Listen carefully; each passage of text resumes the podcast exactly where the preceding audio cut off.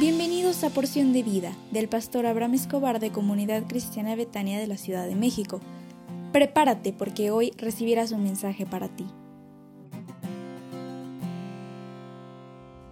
Hola, ¿cómo estás? Gracias a Dios por este nuevo día que te permite vivir. Aprende a sonreír porque Dios te ama. Hoy es un día muy especial porque quiero depositar en ti no aceptes relaciones destructivas.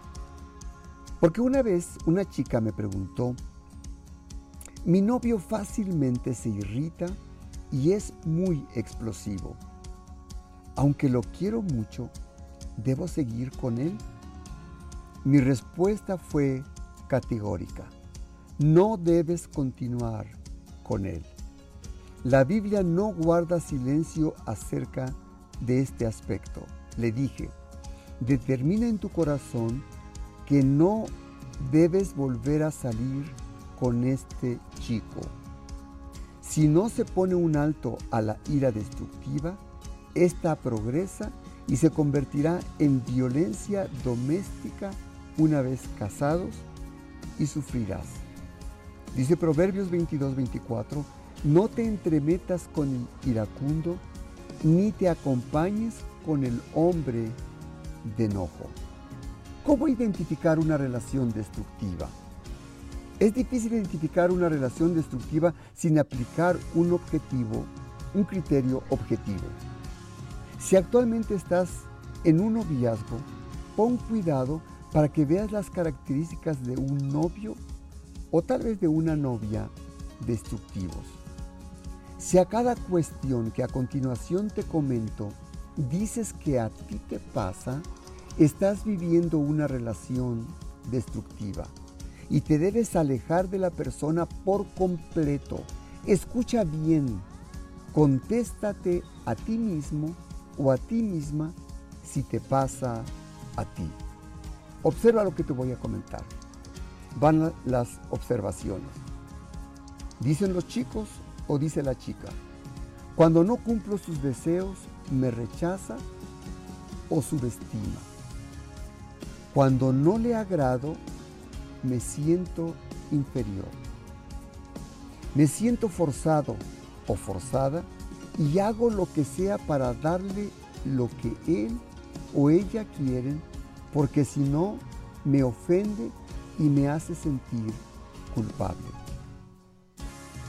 Frecuentemente me habla mi novio o mi novia y me habla como si fuera mi padre y me dice, debieras hacer esto o lo otro y tienes que hacer aquello.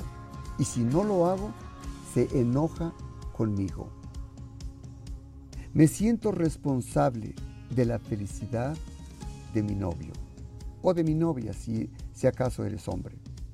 Siempre me echa la culpa sin tomar en cuenta sus debilidades o faltas.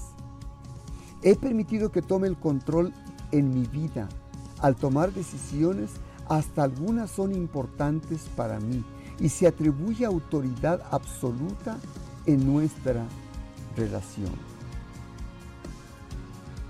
No tiene el menor interés en mis sentimientos y deseos personales. En ocasiones se comporta como una persona autoritaria. En privado me denigra, critica mis ideas y me hace sentir que no pienso bien, pero en público aparenta ser muy amable y alegre para conmigo. Con frecuencia me amenaza y toma control sobre mi cuerpo y mi mente. Si a los cuestionamientos que acabo de mencionar estás viviendo así con tu novio o con tu novia, te doy una recomendación. Es importante que te alejes de él o de ella porque puede causar violencia contra ti. Y es importante que lo denuncies. Lo debes denunciar a tus padres, a tus líderes.